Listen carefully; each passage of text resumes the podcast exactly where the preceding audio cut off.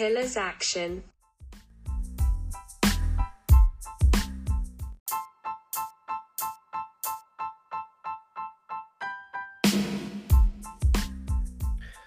Comenzamos este primer episodio hablando de la respiración apical y del rendimiento deportivo.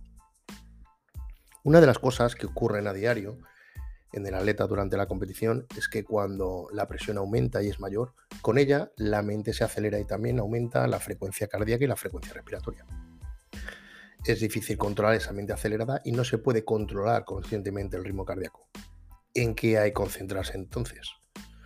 En la respiración, en reducir la velocidad de la respiración. Ralentizar la respiración también ralentiza la mente. La respiración profunda estimula el sistema nervioso parasimpático, lo que ralentiza el ritmo cardíaco.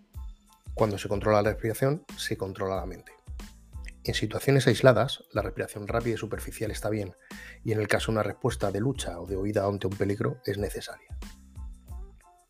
También se ve esta respiración después de un sprint rápido. El aumento de la frecuencia respiratoria es el primer intento del cuerpo para aumentar los niveles de oxígeno en el sistema. El problema es que muchas personas están atrapadas en este patrón de respiración indeseable, donde se respira más rápido de lo que se debería y más superficial de lo ideal.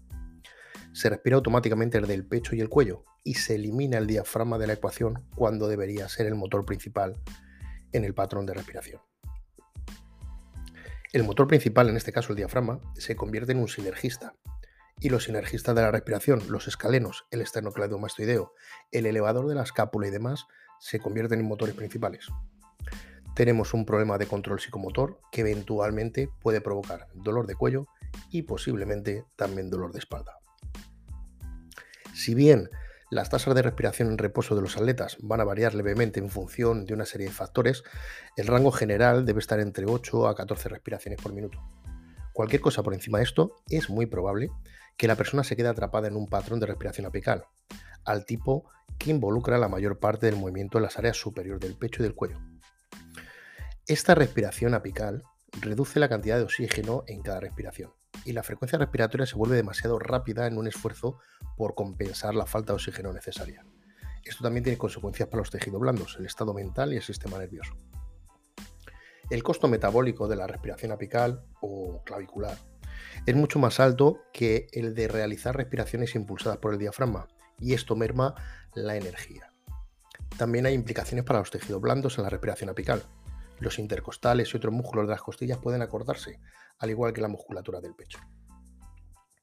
Al haber eliminado el trabajo del diafragma como el motor primario y estabilizador, y probablemente hemos reducido la activación de los abdominales, el cuerpo tiene que encontrar estabilidad en otra parte. Para eso va a designar otro motor principal, tal vez los isquiotibiales, el psoas o el suelo pélvico, para proporcionar estabilidad al complejo lumbopélvico de la cadera. También aparece una tensión excesiva en la parte superior que se manifiesta en trapecios, escalenos, elevador de escápula y otros tejidos blandos de la parte superior y media de la espalda, y el cuello que queda crónicamente rígido. Los problemas de la zona lumbar también pueden desarrollarse o exacerbarse. Por eso, a menudo se puede ver esa tensión creada por la respiración apical. Esta llamada respiración de estrés le dice al cerebro que estamos en estado continuo de alerta y el estado simpático se vuelve mucho más dominante que su contrapeso parasimpático de descanso y de digestión, lo que dificulta la relajación y la recuperación.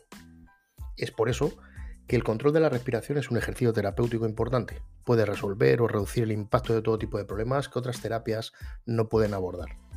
Tiene el potencial de restablecer el sistema nervioso, mejorar el estado de ánimo y los niveles de energía, reducir la ansiedad, disminuir la presión arterial, mejorar la función del sistema inmunitario, mejorar la movilidad de las costillas, la columna torácica, el cuello y mucho más.